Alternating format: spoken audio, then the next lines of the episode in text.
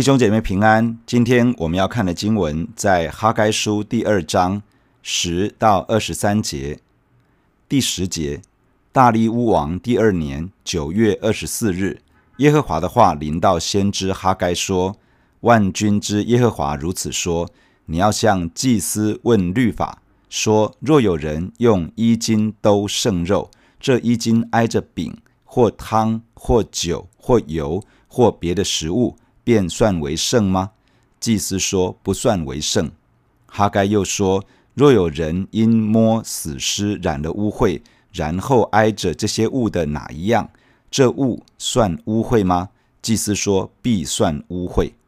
于是哈该说：耶和华说，这民这国在我面前也是如此，他们手下的各样工作都是如此，他们在坛上所献的也是如此。现在你们要追想此日以前，耶和华的殿没有一块石头垒在石头上的光景。在那一切日子，有人来到谷堆，想得二十斗，只得了十斗；有人来到酒池，想得五十桶，只得了二十桶。在你们手下的各样工作上，我以旱风、霉烂、冰雹攻击你们，你们仍不归向我。这是耶和华说的。你们要追想此日以前，就是从这九月二十四日起，追想到立耶和华殿根基的日子。仓里有谷种吗？葡萄树、无花果树、石榴树、橄榄树都没有结果子。从今日起，我必赐福于你们。在昨天的经文中，耶和华神的话临到先知哈该，鼓励省长所罗巴伯。大祭司约书亚以及剩下的百姓都要刚强壮胆，不要惧怕，要刚强做工，因为神应许与他们同在。上帝告诉他们，这位守约施慈爱的神，仍旧会照着他与百姓所立的约而行事。他要与这群回应神的人同在，他也要震动受造的天地海与万国，供应他们一切的需要，使他们可以完成。建造圣殿的工作，上帝所应许的弥赛亚也必定会来到，使得上帝的圣殿充满了荣耀，而这荣耀会远远大过先前的荣耀。这样的应许，当耶稣基督来到这个世界，一步步的进入到完全的应验。今天的经文是先知哈该在同一天之内所发出的两个信息，这是哈该书中第四与第五个信息。在大利乌王的第二年九月二十四日，也就是领袖与百姓重新启动重建圣殿的工程之后的三个月，哈该发出了这两个信息。九月是迦南地大量降雨的时候，这就是圣经中降下秋雨的季节。秋雨按时来到，会使耕种的土地变得软和，有利于撒种。以及农作物早期的生长。大利乌王的第二年九月二十四日，大约是在主前五百二十年的十二月上旬，百姓一方面在撒种的季节撒种，一方面努力的面对重建圣殿的工程。上帝的话语临到先知哈该，要他去询问祭司关于圣洁与污秽的问题。用这个问题，上帝要指出在圣殿停工的日子里面所发生的事情，在属灵层面的因素是什么？而上帝也应许这群回应神起来建造圣殿的上帝子民，他必定赐福在他们的身上。上帝要哈该去问祭司两个问题：第一个问题，假如一个人用衣襟兜圣肉，然后这兜过圣肉的衣襟，去接触到汤或酒或油或别的食物，这些被衣襟接触到的，可以算为圣洁吗？祭司的回答是不，这不能算为圣洁。第二个问题，假如一个人接触到死尸，这样便沾染了污秽，而这个人去碰触上面提到的这些东西，这些东西会被算为污秽吗？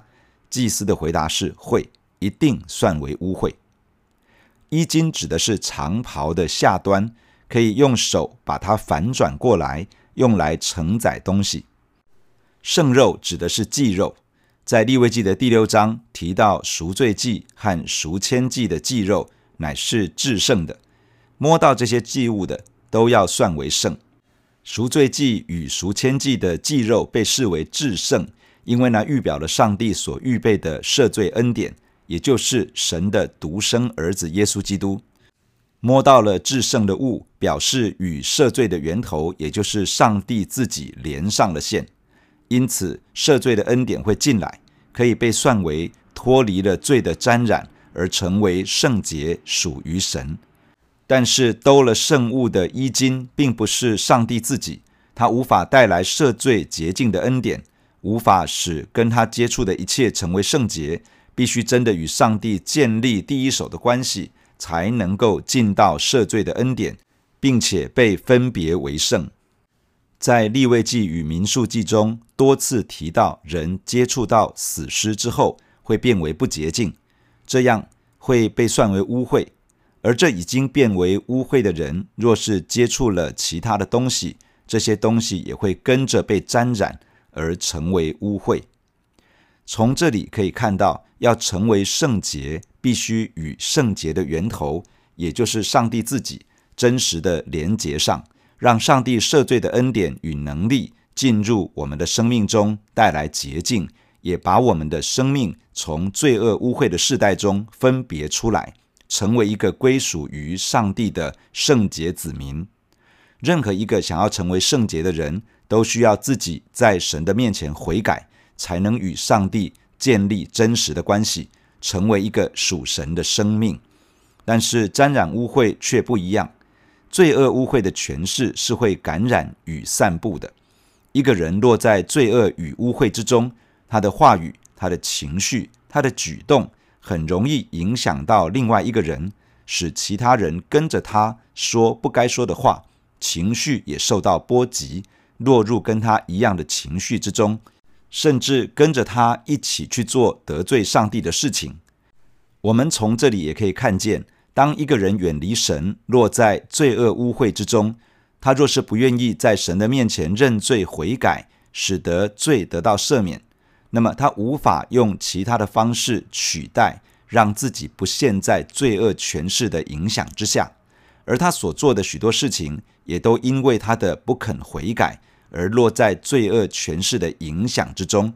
他的家庭、他的工作、他的生活、他的一切，都很容易有属灵的仇敌在当中工作，使这个人失去了上帝的祝福。先知哈该接着说：“耶和华说，证明这国在我面前也是如此，他们手下的各种工作都是如此，他们在坛上所献的也是如此。”先知向祭司求问两个问题，从祭司的回答中，哈该宣告了在上帝的眼中所看见的光景。犹大人回归到故乡之后，先在圣殿原址建立了祭坛，开始献祭，然后开始设立了圣殿的根基。但就在根基立定之后不久，重建圣殿的工作就受到严重的拦阻，甚至官方下令他们必须要停工。接下来的日子里面，他们失去了信心，失去了勇气，将原本要用来建造圣殿的资源、心力、才干、财力等，转而用在满足自己，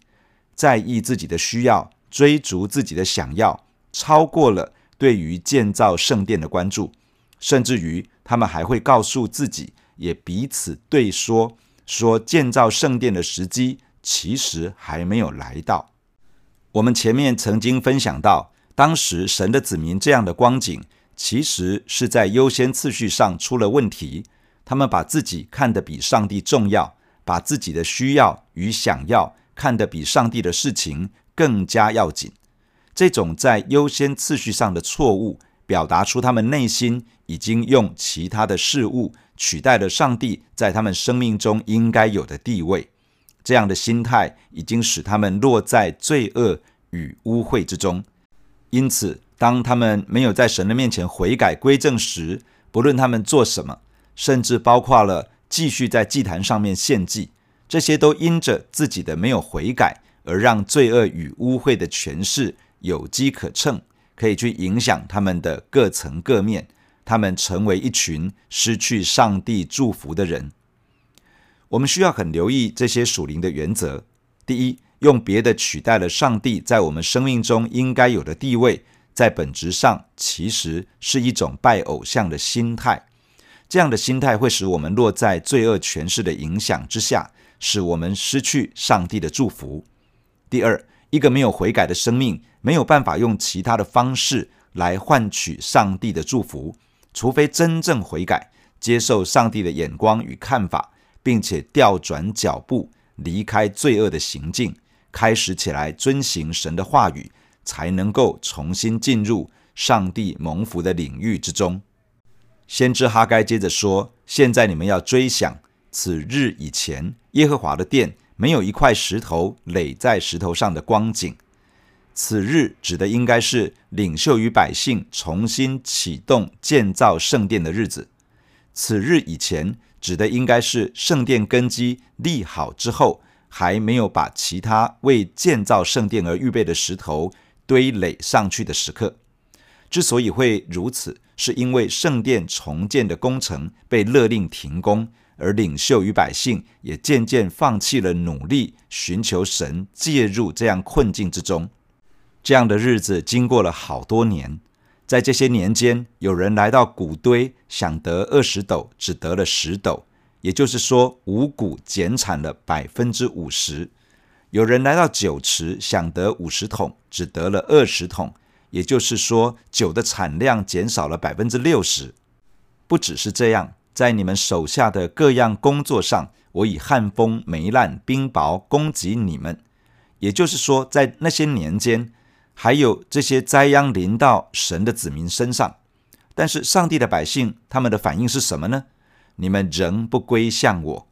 在那些重建圣殿的工作被迟延的日子里面，即便上帝透过许多的方式，希望他的百姓回转，他的百姓仍旧浑然不觉，丝毫没有悔改之意。一直到神兴起哈该和撒迦利亚向领袖和百姓传讲信息，神的话语真的进入到人心之中，神的子民才开始起来回应上帝，重新投入建造圣殿的工作。在神的百姓悔改回应神之前，仓里有谷种吗？答案是没有。葡萄树、无花果树、石榴树、橄榄树如何呢？答案是都没有结果子。因着神的子民错误的优先次序，忽略了上帝，也将上帝所要成就的工作摆在一旁，结果使他们受到长期的亏损。但如今他们已经起来回应神，重新投入建造圣殿的工作。因此，神借着先知宣告说：从今日起。我必赐福于你们。上帝是信实的上帝，他是说话算话，是守约施慈爱的神。当人以别的取代神，违背了与神的盟约，就远离了祝福的源头，使自己落在罪恶权势之下，使自己落在咒诅的影响之中。但是，当人选择悔改，回转到上帝的面前，重新校正优先次序，除去心中的偶像。让上帝真正做人生的主宰，这位信实的上帝就必定把我们再一次的带回到蒙福的领域之中，使我们在他的恩典与祝福之中被坚固。求主帮助我们，永远能够做出正确的选择，可以长久活在上帝的祝福里面。第二十节，这月二十四日，耶和华的话二次临到哈该说。你要告诉犹大省长所罗巴伯说：“我必震动天地，我必倾覆列国的宝座，除灭列邦的势力，并倾覆战车和坐在骑上的马，必跌倒，骑马的败落，个人被弟兄的刀所杀。”万军之耶和华说：“我仆人撒拉铁的儿子所罗巴伯啊，到那日，我必以你为印，因我拣选了你。”这是万军之耶和华说的。这是哈该书中的第五个信息，是在前一个信息释放出来之后的当天，耶和华神的话语在当天第二次临到先知哈该。这次的信息是针对所罗巴伯而发出。当省长所罗巴伯与大祭司约书亚带领百姓回应神，重新投入建造圣殿的工作之后，一段时间，就又再一次的面对到敌人所发出的质疑。在以斯拉记的第五章提到，外邦人前来质问犹大人，凭什么建造圣殿？是谁准许这样的工程进行？这一切的质疑，难免勾动了当年建造圣殿受到拦阻的记忆。可以想见，身为领袖的所罗巴伯肯定承受了极大的压力。很可能就是在这样的情境之下，上帝借着先知向所罗巴伯发出了鼓励的信息。首先提到上帝要震动天地，必请赴列国的宝座，除灭列邦的势力，并请赴战车和坐在其上的，马必跌倒，骑马的必败落，个人被弟兄的刀所杀。这里再一次的说到，上帝要介入到他子民所遭遇的困境和患难之中。这个对所罗巴伯以及所有的领袖和百姓而言，肯定是一个很大的安慰与鼓励。既然上帝的手要介入，表示上帝要亲自帮助，使他们可以完成上帝呼召他们投入的使命与任务。然而，这里提到的处境，不单是在讲当时犹大人的遭遇，更是预先指向在末后的日子，列国的联军起来围困耶路撒冷的事情。这件事在撒迦利亚书十四章当中有提到，在启示录中也有记载。在那末后的日子里，神要介入在他的子民所遭受的困境中，为他们征战，将前来围攻上帝子民的列国大军全然的除灭。拯救他们脱离攻击他们的人。这个信息接着说，上帝要以所罗巴伯为印，印指的是用来做印章的戒指，代表了主人的权柄，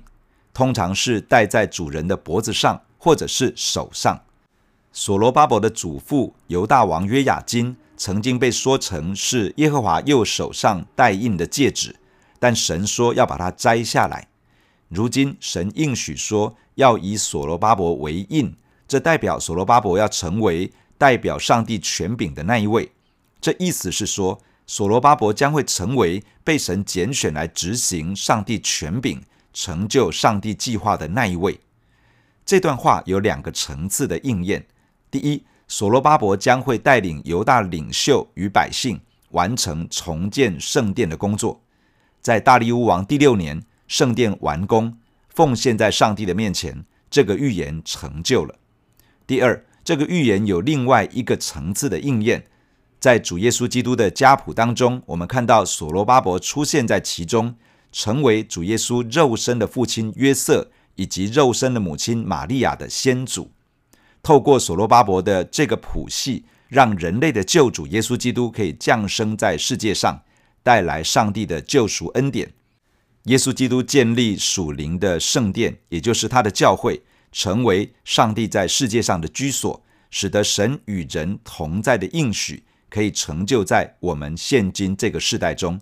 而我们也因为耶稣基督的拯救，可以成为神的子民，进入上帝所应许的祝福。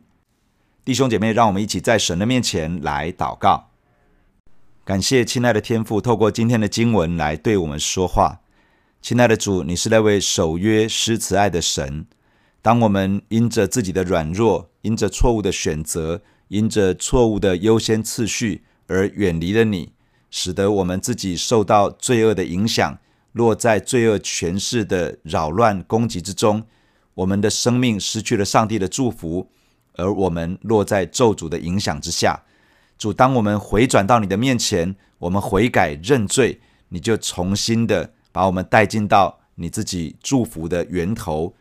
把我们放在蒙福的领域里面。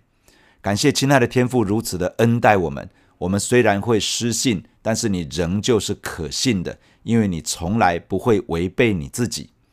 主啊，帮助我们，帮助每一个弟兄姐妹，帮助你的教会，在你的面前永远能够做出一个正确的选择，以你为我们生命中的首位，以你。为教会的中心，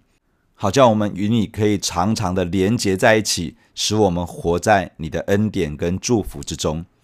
亲爱的主，我们也在你的面前来仰望你。主啊，你是那位震动天地的主，你是介入到人类的历史当中的那位主宰。亲爱的主啊，愿你亲自的介入在这个世界上。主啊，你赐福给你的教会，你恩高你的教会。主啊，让教会在这个地上经历到，当我们祷告的时候，当我们呼求神的时候，你就应允我们，你的手就介入在这个世界的运行当中，来改变这个世界，来翻转许多人的生命。